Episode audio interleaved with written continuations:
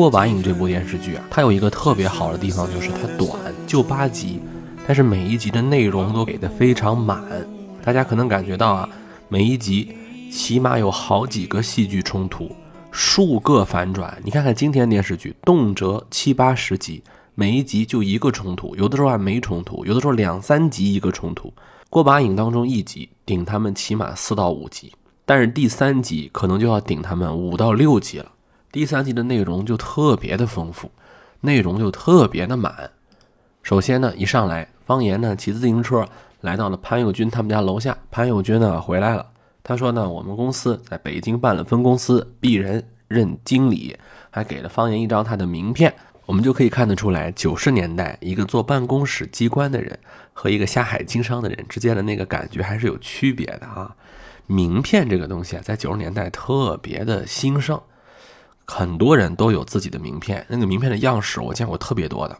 当时我父亲就有一个大的名片夹，里面有几百张名片，每一张名片有各种各样的款式，有那种带颜色的，有那种特别香的，还有那种皱纹纸的，做的特别特别好。我呢是个教书匠啊，现在就是写书教书，可能没有这样的机会。我们的听众朋友们可能有一些商业的大佬啊，CEO，你跟我说说啊，就现在啊，在商界哈，这还给不给名片啊？有名片这个东西吗？反正我是没有啊，我不知道现在有没有啊。这个当时名片还是很风靡的。潘友军就说了嘛，这都是蒙人的啊。方言说，我就看你怎么蒙。名片蒙人这件事情是上过春晚的，在一九九四年二月九日春节联欢晚会上，就有这么一个由黄宏和侯耀文表演的小品，这是由导演赵克明执导的，叫《打扑克》。哎，这个小品啊，演得非常好。而且呢，它有一定的社会历史价值和意义。你今天去看它，可以当成一定的历史文献去看。它对于当时的一些社会的腐败现象、造假的现象、小报记者瞎造谣啊、崇洋媚外啊，甚至是那些经理和女秘书啊之间各种丑恶现象进行无情的批判和揭露，分析了很多十分严肃的政治问题。大家不要忘了，那可是春晚啊。今天也不是说没有讽刺类的作品，跟人家比差着一个档次呢。我还记得那部小品最后的台词：“小小一把牌，社会大舞台，生旦净末丑，是谁谁明白？”哎呀，黄宏、侯耀文的表演也是恰到好处，不差分毫啊！如果您是位年轻的听众朋友，如果没看过，你可以搜来看一下，真的特别棒。哎，说回来，咱们的电视剧啊。潘永军说了：“我离不开北京，北京也离不开我。其实我认识很多北京土生土长的朋友啊，在很多人身上真的是有这股劲儿啊。其实不光是北京，咱们可以把这个范围扩大，很多的地方的朋友都喜欢待在自己的城市里头啊。It's my city，对吧？舒适。我觉得呀，一个人有自己的舒适圈是一件挺幸福的事儿，比没有啊强多了。”也没有必要想着就要跳出舒适圈，我觉得这个挺好的。方言呢发现潘友军的名片呀有香水味儿，哎，这里面就引出了啊潘友军的第二段婚姻。哈，潘友军是怎么形容他这位夫人的呢？他用了几个词，我觉得这几个词特别能够体现那个时候啊对于女性的评价，跟今天还是很不一样的。他用了三个词，第一个词纯情。这个词今天我们能理解，但是你想想，我们今天还有用这个词来形容一位女性或者夸赞一位女性吗？说这个女人很纯情，有没有啊？第二个词比较简单，就是温柔啊。第三个词叫想象力强，对吧？你看我们今天很少人说，哎，这个女孩想象力强，是对她的一个夸赞哈。这肯定是好词儿了，但是对于异性的夸赞当中，这三个词我觉得特别棒哈：纯情、温柔、想象力强。后来这位女性朋友是不是这个样子呢？这个电视剧当中塑造的这个女性角色是不是这个样子呢？咱们可以搁一边儿。但这三个词儿——纯情、温柔、想象力强，是很多那个时候人的择偶标准。方言说：“那我祝福你啊，是吧？我希望你能幸福啊。”他们之间呢有一次不愉快的聊天儿啊，就是说实境的问题。他们谈到这个实境的问题，潘友军就说了一句让人很吃惊的话，他说。幸福的人都知道珍惜生命啊，然后方方言就狠狠瞪了他一眼啊。后来呢，镜头就切到了杜梅和方言的家里头啊。当杜梅得知潘友军马上又结婚的消息之后，他说了三个特别过瘾的词儿啊。现在我们在很多电视剧里面，你不少不能不多听到这样的直接的词了，叫不要脸，叫不要脸。说呀，你不要去跟他吃饭啊，他要请咱们吃饭，咱不要去，咱们臊着他啊，拒绝跟方言一起去吃饭。这个情节，我怀疑啊，他是呃，不能说叫抄袭啊，就是借鉴自大师钱钟书先生的《围城》啊，两个人就大吵啊，方言说你臊着谁呀？对吧？我那些朋友都让你臊的没有了啊！方言说自己朋友因为他们的婚姻越来越少了。后来我想啊，这个是不是应该抱怨的点呢？今天的听众朋友当中有很多可能是已经成家立业的男性，大家想一想，结了婚之后你的朋友有没有少？或者说这种少，或者说他变换了一种朋友的类型，是由于女方吗？是由于你的婚姻吗？还是自然而然形成的？有的时候啊，不是因为你结婚，或者说由于你的配偶啊，导致你的交友圈发生了变化，很有可能它就是自然而然形成的。啊，方言说，我在最后问你一遍，你去还是不去？啊，我觉得这种问法，就是人家想去都没法去了。咱们有啥说啥。杜梅呢，很多人觉得，人家邀请你了呀，是你自己不去啊，然后你还要砸东西，你还不高兴。但是咱们说实话，这叫邀请吗？我在最后问你一句。去还是不去？这，这就是连台阶儿都没有给嘛，梯子都没有给嘛，我想下都没得下嘛。接下来，前方高能啊！我们就将看到这八集电视剧当中，我觉得可以算是为数不多的喜剧人物登场了哈，就是陈雅红女士啊，人家的英文名呢叫玛莎。有人说她那个口音叫港台口音，我觉得还好吧。然后呢，她就说了一句英语啊，这她说她在北京外企工作啊，说了一句英语，她好像说的就是说卫生间怎么走，大概就是这个意思啊。我觉得他那个口音，首先我要提醒大家一句啊，我对任何口音都没有歧视啊。本身我也觉得英语吧就是一个工具，没必要说的就跟那牛津音似的，是吧？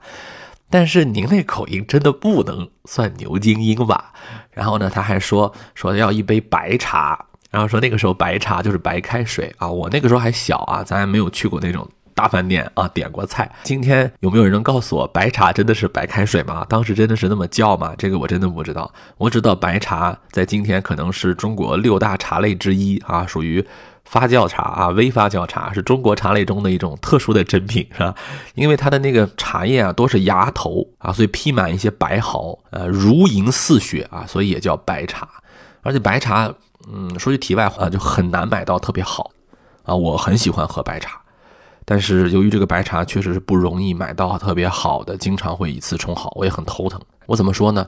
我这个对于茶叶的品鉴还只能说到爱喝的这个程度，还到不了能够辨别真伪好坏的程度。镜头呢有一组交代啊，就方言在大吃大喝，然后杜梅呢在楼道里头做饭，煤气罐呢就没气了啊，没法呢煮挂面了。他就回到他的房间里面，看到了墙上的“制怒”两个字，他就非常的生气，因为他治不了怒了啊，他就擦掉了。出门呢就找贾玲去了。说明你看，这个时候贾玲跟杜梅的关系还真的是亲闺蜜，是吧？两个人还真的是不错。如果你想想，你不是跟她关系特别好，你愿意把自己的家庭的不幸福去跟她分享吗？啊，所以这一点我们可以看得出来，杜梅是很真诚、很真诚的啊。有人说杜梅什么防备心太重啊，有人说杜梅不是能够真正打开心扉的人啊。你仔细看看，我就问问大家，你有多少朋友，你愿意跟他分享自己家里面的不愉快？你都愿意跟他分享你的快乐，分享你的开心。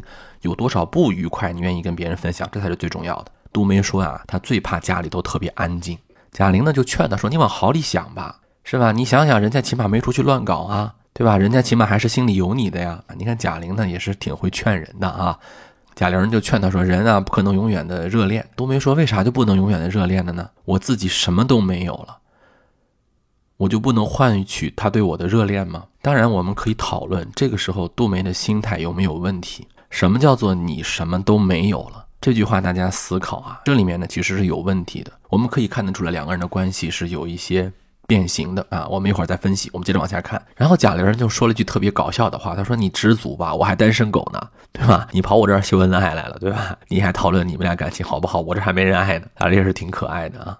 方言和潘友军陪同他的妻子一块儿去了一个九十年代的歌厅。这个年轻朋友们，你们一定要好好看。当时的歌厅呢，一般叫卡拉 OK 歌舞厅，跟今天的 KTV 是完全不同。如果你想看的更多一点呢，你可以去那些娄烨呀、贾樟柯的电影里面去看一看啊。贾樟柯还是太土了，看娄烨吧，娄烨有的时候拍的还是有那个感觉的。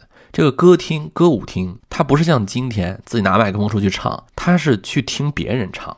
哎，收个十块八块的门票，上世纪歌舞厅是很火爆的。有一部九十年代的电视剧，陈小艺演的啊，叫《海马歌舞厅》，电视剧也不长，大家也看一看啊。海马歌舞厅后来重播的不多，在当时其实也是挺轰动的，讲述的就是这个歌舞厅里面的世间百态、喜怒哀乐。哎，编剧是很厉害的，他也是每一集每一集有不同的编剧啊，像著名的什么梁左、刘震云、海岩、莫言。王朔啊都有过执笔，这是一部神剧啊！而且这里面的很多演员，你像葛优啊，年轻时候的于谦于大爷啊，你都能看到，包括年轻时候的黄磊啊，都有。这歌舞厅在那个时候真的是一种现象级的存在啊！你有的时候去看看那些跳广场舞的大爷大妈，你就知道吧，他们现在跳那个舞，对他们来说那真的是小 case 啊！当年人家跳那个舞，现在的朋友您真的跳不来，不是说踩一点蹦就行，那真的不容易。当时唱歌是怎么回事啊？你可以点歌，大家呢如果不跳舞的话啊，你就可以去坐在一个茶座里面啊看这个唱歌。你呢点歌，到了你之后，你可以上去唱给大家听啊，就很多都是你不认识的人，明白了吧？啊，然后潘永军呢就提说杜梅，他说你别提他，哎，这点注意啊，电视剧第一集的时候不允许方言提自己妻子的是潘友军，这个时候是方言说你不要提他，哎，这里面有一个首尾呼应。方言回家，杜梅呢不给开门，方言呢又撞门啊，这块儿也挺逗的，然后方言就给撞倒了，仗着点酒劲儿呢，方言就想把自己积压的火啊都撒出来啊，他就提出了离婚。这是第三集呀，这就已经开始出现离婚了，而且他说当时咱们结婚就是草率的啊，如果继续下去呢，也是互相伤害、互相折磨。我觉得这个地方啊，是由于王志文演的太好。所以呢，我们感觉不到他这个话有问题。其实，如果我们刨去王志文这个时候的啊这个经典的语言表演，真的是演得非常好。我们就静下心来分析，你说的这叫什么话啊？什么性格不合？我们当时结婚就是草率的，这是一个负责任的人说的话吗？你们结婚才多长时间？你有没有经过努力啊？你有没有试过的改变自己？大家想想，这三集过去了，第一集的王志文和第三集的王志文，咱们就从。咱们就从感官上去看，有区别吗？有变化吗？没有吧。杜梅的变化可是很大，人家真的是为你洗手做羹汤，对吧？那杜梅就不同意啊。方言就说：“我告诉你，这是我的决定。如果你今天看惯了那种现在的爱情故事，现在电视剧，你肯定受不了王志文那个时候的说话。但是咱们话又说回来了。”那个时代，两性关系说话这是常态，而且方言当时代表的不是一个个体形象，很多的人就是那么说话的。我见过特别多，没有像今天还哄你啊什么没有的。杜梅呢就砸东西，方言叫走，哎，这个时候闹得非常激烈，这是第一次大闹。杜梅叫点床单儿。可是，当你觉得好像这个事情不能收拾的时候，你突然就发现啊，在吵到最紧张的时候，你都不知道该怎么收场的时候，你觉得这个电视剧快演完了吗？到这个时候，这互相都没有余地了，这怎么能往回演呢？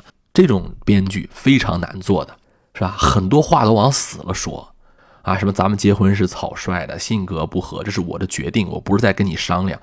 你想想，这话都说到这儿了，我怎么往回找补？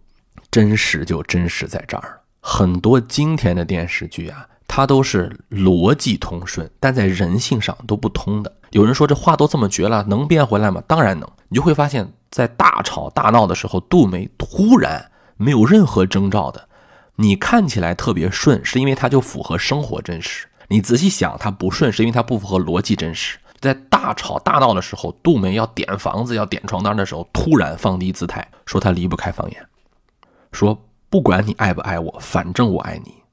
用女人最重要的武器——眼泪来攻击方言，说你怎么这么说呢？我们一点也不盲目。那个时候你也是爱我的，大家能够看得出来，方言啊，这个时候有点像那个张无忌的存在，他是受不了女孩流泪的。方言说：“哎，那你再爱也经不起这么折腾吧。”然后马上杜梅就自己给自己搭建了梯子，然后自己自己往下走。说是我态度不好，我也不是不去潘友军那儿啊，是因为你没有诚心的邀请我，然后我还给你认错，我还给你收拾屋子，然后方言默默接受。很多情侣夫妻感情结束的时候，我们都觉得是因为一次毁灭性的争吵决定的。但是看完这一段，我就告诉你，只要心里有对方，吵成什么样都能回头。吵架过后，往往没有进一步的沟通和复盘，伤口不能愈合，然后逐渐溃烂。很多心理学家觉得，吵架并不像我们想象的那么糟糕。世界上没有不发生冲突、不争吵的亲密关系。在这一集，我们看到的这一次吵架。说是好像是对他们俩之间的决裂，但其实我们能看到，这是一次他们亲密关系的表达，跟后面的那种吵架，比如第四集、第五集的吵架，那完全不同。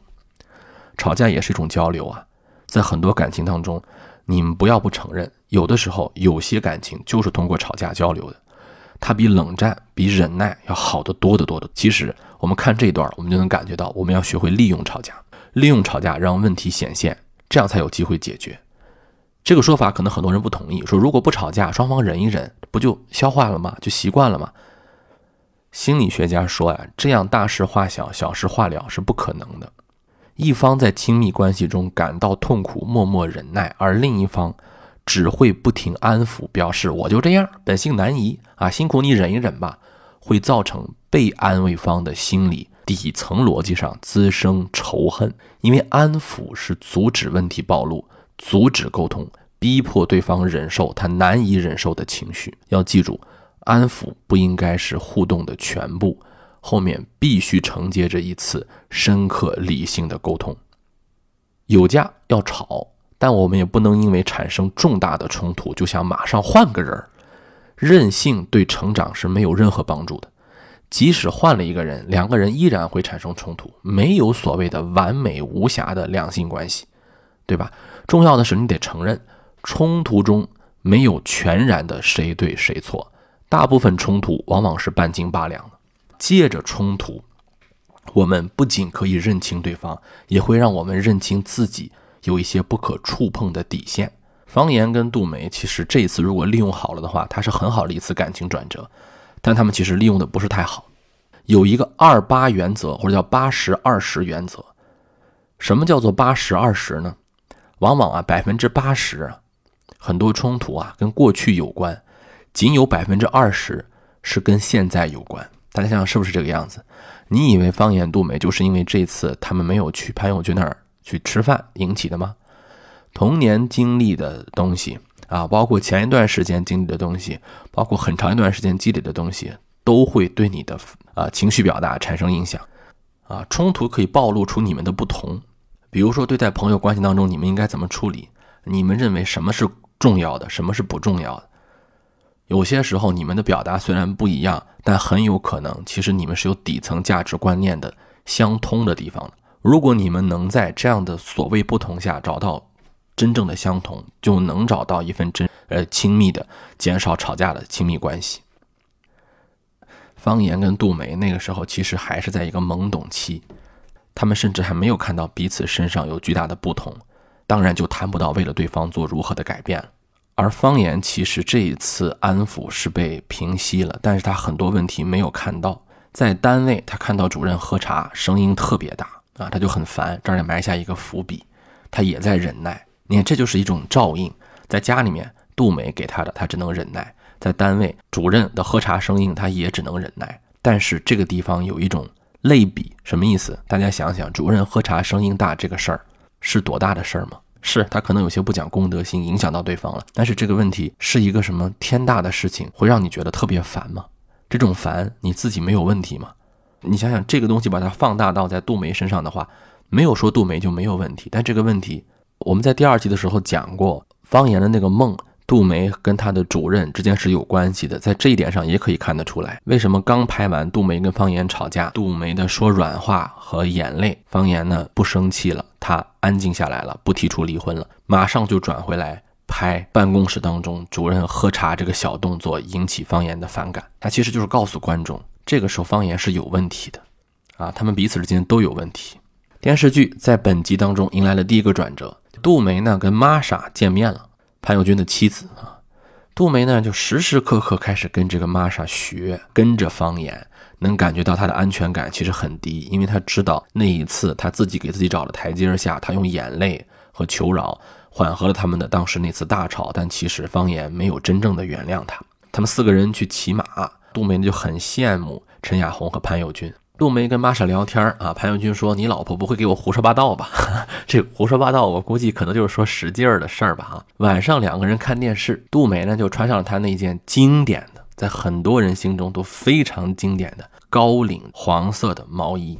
这个形象在很长一段时间内，在我脑中都挥之不去。我经常梦到我的喜欢的女孩，或者说我当时热恋的人，在梦中，他经常就是穿着一件高领的黄色毛衣。这个荧幕形象太经典了。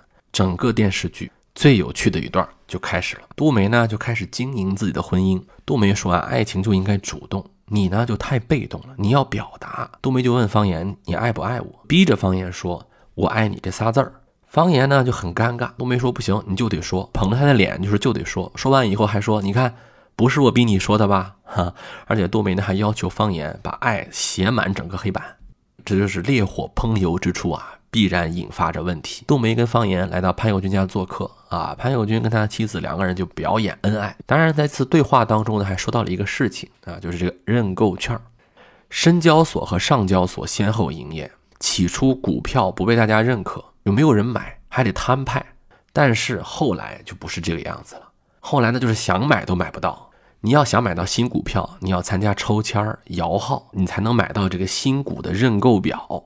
你要想买到这个认购券或认购表，你得手拿身份证到指定的地点去排队。一个证能买十张表，十张表能中一个签。股票市场还没涨，进入深圳的车船票价就全先涨了。原来二十五块钱的，现在卖一百块；原来三十五的卖二百。进出深圳的绿色通道有进无出，深圳大街上人就越来越多，四十多万人。保持着安分守己的场面干嘛呀？就是虔诚的、公平的而又肃穆的、令人感动的买这个认购券。股票认购证在一九九二年上海就已经出现了。老八股在唱独角戏的时代已经没有了。后来很多股票一上，马上就被抢空。啊，这是一个没有经历过那个时代的人不能想象的事儿。那个时候可不像今天啊，在电脑上、在网上就可以操操作，手机上就能买股票，那可不可能的。而且这个认购券啊，今天在收藏界都是很值钱的。咱们国家九二年才开始提出建设社会主义市场经济，所以有人说是改开放之后变化很大，这个我不反对。但其实真正我们感知到这个变化最大的是在八十年代末九十年代初以后的这段时间内。陈亚红玛莎啊，她说了一个很有意思的话啊，叫方先生说话真有趣儿啊。这个笑话呢，我估计看了得有二百遍吧，但是每次看都觉得很有意思。杜梅在方言写的大爱旁边写满了自己的这个小爱啊，说让世界充满爱。一星期才休息一天，你看那个时候是没有双休日的。啊，我记得我小时候有双休日，都是很后来很后来的事儿，都是九五年了还是九九四年？听说礼拜六不用来上学了，当时上小学的我都很震惊，我还以为老师要把我开除呢啊！后来才知道以后礼拜六也能放假了啊！电视剧演的时候还大家只是单休日，就星期日才休息一天。杜梅呢就拉着这个方言去潘友军家做客啊，要看人家两口子表演恩爱，要接受爱的教育。两个人过马路这一段呢，也非常的和谐，满满的偶像剧的风格也被用在了片尾的歌曲当中。杜梅呢，也穿上了她那件经典的粉红色跟黑色的套装。当时的我的妈妈跟很多的阿姨都有这样的一身套装。今天我们很多的衣服啊，都讲究个搭配，那当时很多人就喜欢买那个套装。不知道什么时候，咱们还能流行回来那个套装啊？在去潘友军家的过程当中，他们遇到了贾玲，这儿埋下了一笔暗线。贾玲呢很失落，杜梅呢跟方言说贾玲失恋了。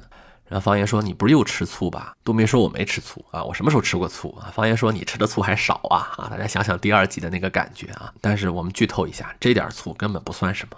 来到潘友军家，发现一个非常惊人的现象，就是潘友军离婚了。朋友们快吧，一集当中多少个转折呀？潘友军离婚了。潘友军穿上了那件红色毛衣、白色衬衣打底。我告诉大家，这就是经典的暴发户就这么穿。哎，真的，当时很多人暴发户有了钱的，红毛衣配衬衣，里面打领带，太多人这么穿了。大家可以去看一看那个《山河故人》这部电影的其中张译演的那个角色穿的就是这样的一个打扮啊，最好呢还配上一件黑皮衣，那绝了。九十年代暴发户就那样。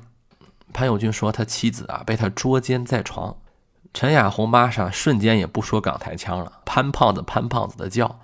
然后呢，潘友军说了，顺了压好几样东西啊，两个人前一天还你侬我侬，这一天就恶语相向，而且那个小市民的那个嘴脸暴露无遗。杜梅呢，对爱情所有的期盼都产生了幻灭，她对婚姻可能都失去了信心了。她眼中最幸福的一对儿，竟然就这样散了，全都是假。她说她现在非常理解实际，只有大地是真实的，所以大地不会欺骗他。